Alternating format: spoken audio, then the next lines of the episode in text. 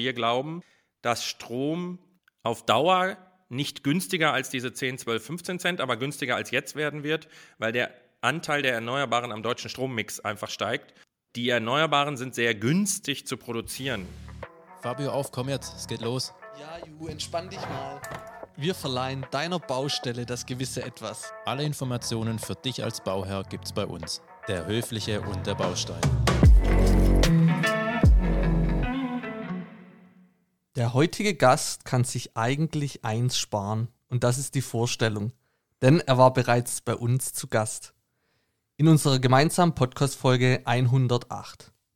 Womit Henning Schulz jedoch nicht sparen sollte, ist an seinem Wissen über Wärmepumpen. Aus diesem Grund haben wir eine kleine Serie mit Stiebel Eltron genau zu diesem Thema geplant.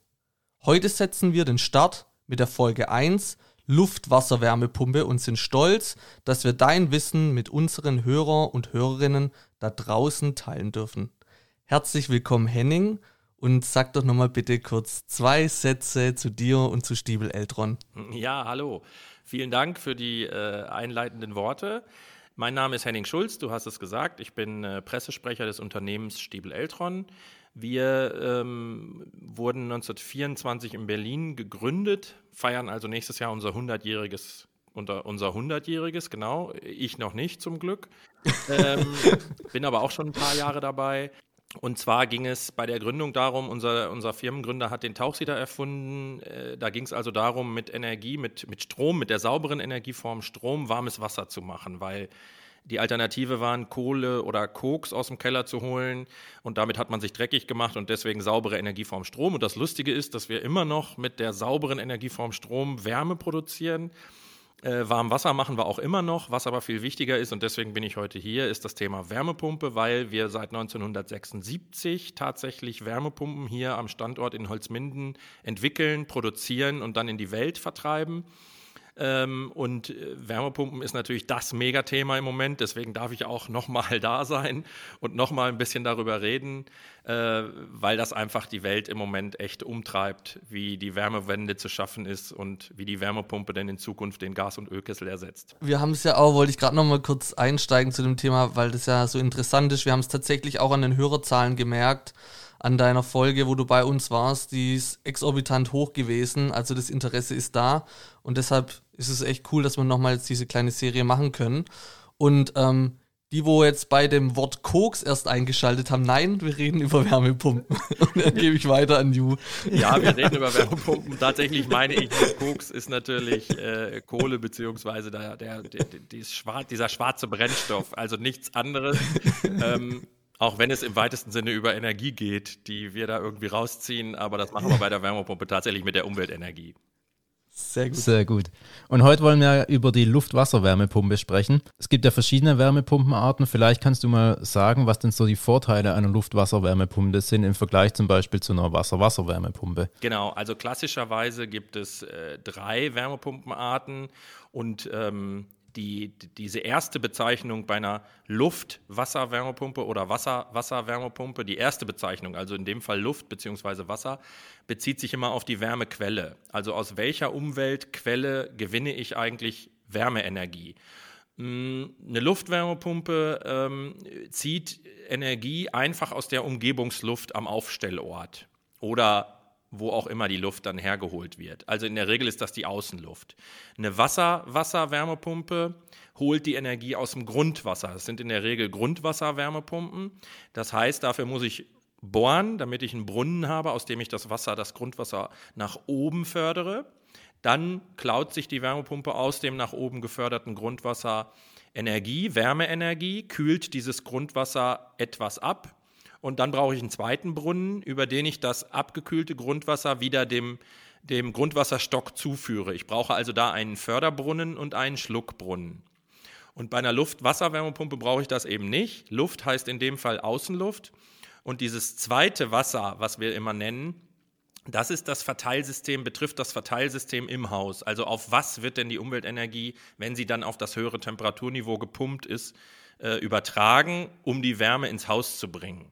Und da ist, das ist in Deutschland in den weit überwiegenden Fällen, ganz, ganz weit überwiegenden Fällen, ich würde behaupten, 98, 99 Prozent aller Gebäude in Deutschland heizen, heizen mit wassergeführten Verteilsystemen, also Fußbodenheizung oder Heizkörper, in denen das Heizungswasser zirkuliert, das vorher erwärmte Heizungswasser und damit die Wärme in den Raum bringt.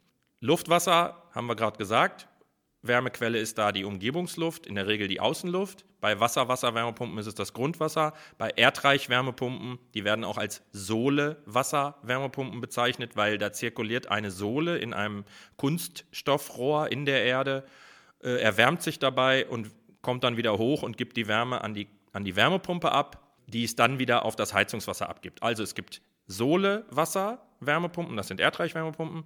Wasser-Wasser-Wärmepumpen, das sind in der Regel Grundwasser-Wärmepumpen oder eben, und das ist heute unser Thema, die Luft-Wasser-Wärmepumpen, wo die Umgebungsluft als Wärmequelle genutzt wird.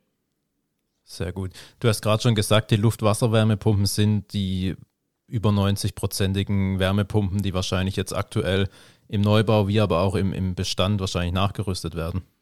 Ja, näher, das habe ich so nicht gemeint, Entschuldigung, das ist vielleicht falsch rübergekommen. Was ich meinte ist, dass die meisten Häuser in Deutschland ein wassergeführtes Verteilsystem nutzen. Okay. Also okay. die Alternative wäre eine Luft-Luft-Wärmepumpe. Das heißt, mhm. ich, ich generiere Umweltenergie aus der Luft und übertrage sie auf Zuluft, die ich warm ins Haus puste. Also eine Klimaanlage, die auch heizen kann, ist letztendlich eine Luft-Luft-Wärmepumpe. Okay. Weil ich da Wärme ins Haus bringe über, über die gewärmte Luft. Das Problem dabei ist, dass das manchmal unangenehm sein kann. Also der Deutsche an sich hat gerne Strahlungswärme, die Wärme abgibt. Und das andere ist, ich kann mit Luft nur sehr begrenzt Wärme in den, ins Haus einbringen, weil Luft eigentlich ein schlechter Wärmeübertrager ist und ein schlechter Wärmeleiter. Das heißt, ich müsste die Luft sehr heiß machen. Ich habe aber ab 40 Grad habe ich Staubverschwelung, dann habe ich schwarze Ränder in den Gebäuden und so. Also das ist sehr selten. Das funktioniert nur in wirklich sehr, sehr guten Passivhäusern ähm, und dann ist der Energieaufwand auch nicht zu hoch aber ich rede in der Regel über wassergeführte Verteilsysteme, also Heizkörper oder Fußbodenheizung. Und da, ähm, da hast du natürlich völlig recht. Die Luft-Wasserwärmepumpe ist das Gerät, was im Moment draußen eine exorbitante Steigerungsrate erfährt, weil es so einfach ist in der Installation. Weil ich bei der Alternative, also wenn ich Grundwasser oder Erdreich als ähm, Wärmequelle erschließen möchte, dann muss ich ja immer noch zusätzlich irgendwas tun. Also ich muss bei der Grundwasserwärmepumpe brauche ich, wie schon gesagt, den Förder- und den Schluckbrunnen, die ich bohren muss, muss das Wasser nach oben transportieren und wieder nach unten transportieren. Das ist großer Aufwand in der Installation und im Betrieb. Und bei der Sohle-Wasserwärmepumpe ist es ähnlich. Um das Erdreich zu erschließen, muss ich entweder bohren, in der Regel passiert das bis zu 100 Meter tief, mehrere Bohrungen oder auch nur eine, je nachdem, wie viel Wärme ich denn brauche fürs Haus. Ähm, oder ich lege einen Kollektor, also eine Fläche, die lege ich dann so anderthalb, zwei Meter unter die Erdoberfläche. Dafür muss ich aber eine sehr große Fläche abschieben und einen Kollektor legen, also ganz viele Kunststoffschlangen, in denen dann die Sohle zirkuliert. Ähm, bei einer Kollektor-Wärmepumpe äh, äh, sagt man, dass ungefähr die doppelte im Haus zu beheizende Quadratmeterfläche draußen als Kollektor realisiert werden muss. Also ein klassisches Einfamilienhaus mit 160 Quadratmetern braucht draußen so um die 300, 350 Quadratmeter Kollektorfläche. Deswegen ist das ein relativ hoher Installationsaufwand, genauso wie die Bohrung. Eine Luftwasserwärmepumpe okay. stelle ich draußen hin und dann wird die Luft hinten angesaugt und vorne durchgepustet und das war's. Also ich habe nur das Gerät und brauche keine weitere Erschließung für die Umweltwärme zu realisieren. Deswegen ist die Luftwärmepumpe so unglaublich beliebt. Ich habe keine Bohrgeräte im Garten stehen ähm, für, für den Brunnen oder für die Erdreichbohrung. Ich muss nicht für einen Kollektor irgendwas wegschieben, sondern ich stelle die einfach draußen hin, schließe die heizungsseitig und elektro, elektrisch an, also stromseitig. Und dann funktioniert das Ding. Sehr, sehr, hört sich sehr einfach an. Wenn ich jetzt mir eine nachrüsten will oder mir ich gerade neu baue, Jetzt weiß ich noch auch von meiner Sanierung damals, hat es geheißen, irgendwie, ja, Fußbodenheizung mit einer Wärmepumpe gibt meistens am meisten Sinn, aber kann ich die denn auch mit meinen normalen Heizkörpern nutzen? Oder ist, sagst du, das ist schwierig? Nee, das geht einwandfrei und problemlos. Also das ist echt so ein Vorurteil, so eine Stammtischparole, die man immer wieder hört. Das mag vor 25 Jahren mal gegolten haben.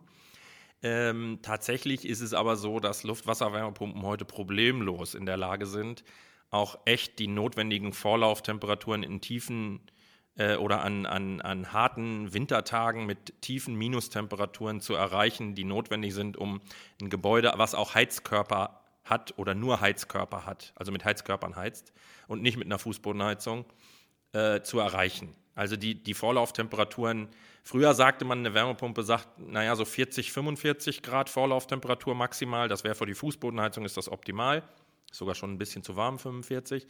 Ähm, bei Radiatoren oder bei Heizkörpern geht es dann auf 55, 60, ganz im Extremfall, wenn es wirklich sehr, sehr kalt ist, auch mal 65 Grad. Das schaffen heutige Luft-Wasserwärmepumpen problemlos und auch durchaus effizient dass mhm. eine geringere Vorlauftemperatur grundsätzlich für jedes Heizsystem bedeutet, dass ich weniger Energie einsetzen muss, weil das effizienter ist, das ist mal unbestritten. Natürlich ist es gut, aber es ist weder notwendig noch sinnvoll, jetzt ein Haus, was mit Heizkörpern ausgestattet ist, ähm, komplett auf, auf Fußbodenheizung oder auch nur ansatzweise auf Fußbodenheizung zu verändern. Das ist Quatsch. Das braucht es heute gar nicht mehr. Okay, das ist schon mal sehr gut zu wissen. Das heißt, da muss man nicht den kompletten Estrich rausreißen und da alles neu verlegen. Genau. Du, ähm, Energiepreis ist ein gutes Stichwort. Hm. Ähm, die Strompreise sind jetzt gestiegen in den letzten, ja, im letzten Jahr eigentlich hauptsächlich. Du sagst trotzdem noch, ähm, die Wärmepumpe ist immer noch das, das äh, Mittel, ja. was man jetzt wählen muss, oder? Ja, sage ich eigentlich immer noch. Ähm, vielleicht mal vorweg, die Wärmewende findet statt, weil sie zwingend notwendig ist, weil wir CO2 einsparen müssen. Niemals hat jemand gesagt, dass ich damit Geld spare oder dass das nichts kostet. Das ist vielleicht so ein ganz kleiner Irrglauben. Andererseits haben wir auch Jahre und Jahrzehnte lang davon profitiert, dass wir sehr günstiges Gas bekommen haben und nicht hinterfragt haben, wo das herkommt und was die Folgekosten sind, wenn ich das verbrenne und damit CO2 in die Luft puste. Denn diese Folgekosten sind definitiv da über äh, ähm, Naturkatastrophen, über Versicherungsbeiträge, äh, die dann äh, erhöht werden müssen, weil eben die Versicherungen so extrem viel bezahlen müssen. Also Stichwort Ahrtal mit den Überschwemmungen, was ich weiß nicht, wie viel zig Milliarden gekostet hat. Die, die Folgekosten der, des Klimawandels sind ja da. Und die müssen ja bezahlt werden. Und die hat aber nicht der Gaskunde bezahlt oder zumindest nicht unmittelbar, sondern die Gesellschaft über was auch immer. Was ich damit sagen will, ist Folgendes. Man darf auch nicht immer alles unter wirtschaftlichen Gesichtspunkten behandeln. Und trotzdem lohnt es sich unter wirtschaftlichen Gesichtspunkten unserer Meinung nach auf eine Wärmepumpe zu setzen, weil die Luft-Wasser-Wärmepumpe, gehen wir mal in die Effizienz, machen wir es mal am Beispiel mhm. fest. Ähm, eine Luft-Wasser-Wärmepumpe in einem, in einem Altbau, der nicht groß saniert ist, in einem Bestandsgebäude, erreicht ungefähr eine Effizienz mit Heizkörpern ohne Fußbodenheizung von, ich sag mal, gut, gut drei, dreieinhalb. Das heißt, aus einer Kilowattstunde Strom macht die Wärmepumpe drei, dreieinhalb Kilowattstunden Wärme. In, übers Jahr gesehen, bilanziell. Das heißt, wenn du ein Haus hattest und hast vorher 21.000 Kilowattstunden Gas benötigt. Das sind ungefähr 2000 Kubikmeter Gas, 2100, weil in einem Kubikmeter Gas sind ganz grob gerechnet 10 Kilowattstunden Wärme oder ja, 10 Kilowattstunden Wärme dann braucht die Wärmepumpe danach ungefähr ein Drittel davon. Deswegen habe ich 21.000 genommen, das kann ich gut durch drei teilen, das sind dann nämlich 7.000. Also 7.000 Kilowattstunden Strom. Mhm. Und wenn ich das jetzt wieder zurückrechne und vergleiche, dann darf das Gas also ungefähr ein Drittel des Stroms kosten oder um, umgekehrt, der Strom darf dreimal so viel kosten wie das Gas, damit ich pari pari bin bei den Betriebskosten, wenn ich wechsle. Und jetzt ist die Frage, wie sind die Stromkosten jetzt und wie sind vor allen Dingen und die Gaskosten und wie sind sie vor allen Dingen in den nächsten drei, fünf, zehn oder 15 Jahren? Weil natürlich ist eine Entscheidung für einen Wärmeerzeuger ist ja eine Entscheidung für die nächsten 10, 15, fast 20 Jahre und nicht für die nächsten zwei Jahre. Ja. Und da ist es so, dass der Energiepreisdeckel fallen wird. Wir glauben, es ist ein bisschen Glaskugel gucken, aber wir glauben, dass Gas nicht wieder 5 oder 6 Cent kosten wird, sondern eher deutlich mehr, 10, 12, 13, 15 Cent. Und wir glauben gleichzeitig, dass Strom auf Dauer nicht günstiger als diese 10, 12, 15 Cent, aber günstiger als jetzt werden wird, weil der Anteil der Erneuerbaren am deutschen Strommix einfach steigt und die Erneuerbaren sind sehr günstig zu produzieren. äh, produzieren halt sehr geringe Produktionskosten und mhm. deswegen wird der Strompreis voraussichtlich wieder etwas sinken. Außerdem äh, ist im Moment im Gespräch in der Politik, dass man vielleicht die Stromsteuer vom Strom runternimmt, vielleicht auch die Mehrwertsteuer senkt oder ganz runternimmt, zumindest auf ein Mindestmaß und die Stromsteuer auch. Das heißt, der Strom wird auf lange Sicht noch attraktiver werden, als er jetzt schon ist. Das bedeutet aber, wenn wir mal uns den Preisdeckel angucken, der ist bei 12,5 Cent bei Gas und ich glaube bei Strom bei 35 Cent, bin ich mir jetzt nicht ganz sicher, oder 38, 39? Ich hatte, glaube 38 im Kopf tatsächlich, ja. Okay, wenn wir jetzt 12,5 mal 3 nehmen, das ist ja das was, das, was der Strom kosten darf, damit die Wärmepumpe dann pari pari zum, zum Gaskessel ist, dann wären es 37,5 Cent. Gar nicht reingerechnet ist, wenn ich eine PV-Anlage auf dem Dach habe, ähm, gar nicht reingerechnet ist, wenn ich vielleicht einen etwas anderen Versorger habe, wo der Strom unter 30 Cent kostet oder ähnliches. Also dass sie sich rentiert in den nächsten ein, zwei, drei Jahren, wird wahrscheinlich nicht passieren. Dass sie aber auf Dauer die richtige Entscheidung ist, ähm, bin ich mir sehr sicher. Man darf auch zwei Sachen darüber hinaus nicht vergessen. Gas und Öl, es wird äh, in spätestens zwei Jahren, glaube ich, nach, europäischer, nach europäischem Recht äh, eine deutlich höhere CO2-Steuer auf Gas und Öl geben, die natürlich umgelegt werden muss. Und es gibt ja immer weniger Menschen, die eine Gasheizung haben auf Dauer, weil sich natürlich immer mehr für eine Wärmepumpe entscheiden. Die Kosten des Gasverteilnetzes werden aber immer auf alle Anschlussteilnehmer umgelegt. Und die bleiben natürlich mehr oder weniger gleich. Das heißt, es werden später und auf lange Sicht immer weniger Menschen das gesamte Gasverteilnetz bezahlen müssen. Das heißt, mhm. auch da wird der Gaspreis massiv ansteigen. Da sind wir uns sehr sicher. Okay. Und deswegen halte ich es für grundfalsch, jetzt noch eine Gas- oder Ölheizung zu kaufen. Da bin ich sehr sicher, dass man in fünf, spätestens acht Jahren oder zehn Jahren laut äh, darüber nachdenken muss, wie kann man das Gas noch bezahlen. Das ist äh, eine sehr gute und sehr interessante Einschätzung. Wir bleiben aber noch mal kurz bei den, bei den Preisen. Auch wenn ihr jetzt als Wärmepumpenhersteller wirst du wahrscheinlich keine genauen Preise nennen können, aber wo mit, welchen Preisen muss ich denn aktuell rechnen, wenn ich jetzt noch eine Wärmepumpe, zum einen im, ich weiß nicht, ob es da auch Unterschiede gibt zwischen Neubau und Sanierung, aber wo liegt man denn so zurzeit? Ja, das ist natürlich echt eine schwierige Frage, ne? weil ich auch nicht in die Preishoheit des Handwerkers eingreifen darf ja. und auch nicht möchte. Ähm, hängt natürlich sehr davon ab, findet man überhaupt einen Fachhandwerker, der auch noch Kapazitäten hat und das für mich macht. Dann hängt es sehr von dem, von dem, von dem Haus ab, was er, was er vorfindet. Ähm, vielleicht mal der Unterschied zwischen Neubau und Bestand. Im Neubau ist die Wärmepumpe sowieso jetzt schon das, das sinnvollste, äh, der sinnvollste Wärmeerzeuger und auch mit Abstand der wirtschaftlichste, weil ich im Neubau die Vorgaben, die es da gibt, um die energetische Qualität zu erfüllen, die so ein Haus haben muss, ist am einfachsten mit einer, mit einer Wärmepumpe zu erfüllen. Wenn ich, wenn ich das nicht mit einer Wärmepumpe machen will, wenn ich im Neubau auf was anderes setzen möchte als eine Wärmepumpe, dann muss ich unheimlich viele andere Ausgleichsmaßnahmen machen, die sehr, sehr viel Geld kosten. Deswegen ist die Wärmepumpe da eh schon mit Abstand äh, das beste Heizsystem und es ist auch schon so, dass die seit Jahren im Neubau am meisten zum Einsatz kommt. Also wir reden über, äh, insbesondere im, Ein- im Ein- und Zweifamilienhausbereich, im Neubaubereich über, über Wohngebäude. Mhm. Im Bestand muss man sich das, wie gesagt, vor Ort angucken. Problem, ja, also ich, ich, ich glaube, dass man im Moment mit Kosten zwischen 25.000 und 35.000 Euro rechnen muss bei, einer, bei, einer, bei einem Tausch von einem Gaskessel zu einem Ölkessel. Mhm. Davon es, würde, es wurde ja ein sehr, sehr großes Förderprogramm angekündigt. Rund ein Drittel der Kosten, manchmal auch 40 Prozent oder 45, zahlt ja der Staat. Das muss man sich anschauen. Ähm, aber ja, das ist im Moment sicherlich die Range, die nicht völlig abwegig ist. Das ist einfach so, ja. Das ist aber der Tatsache geschuldet, dass alle Welt im Moment Wärmepumpen haben will. Wir haben Lieferzeiten teilweise. Manche, manche Produkte sind sofort lieferbar. Manche Produkte haben wir Lieferzeiten bis zu zehn Monaten. Das, das wird sich ein bisschen, ein bisschen entspannen, hoffe ich zumindest. Vermutlich gegen Ende diesen, spätestens Mitte nächsten Jahres, äh, weil alle Hersteller massiv Kapazitäten aufbauen, wir auch.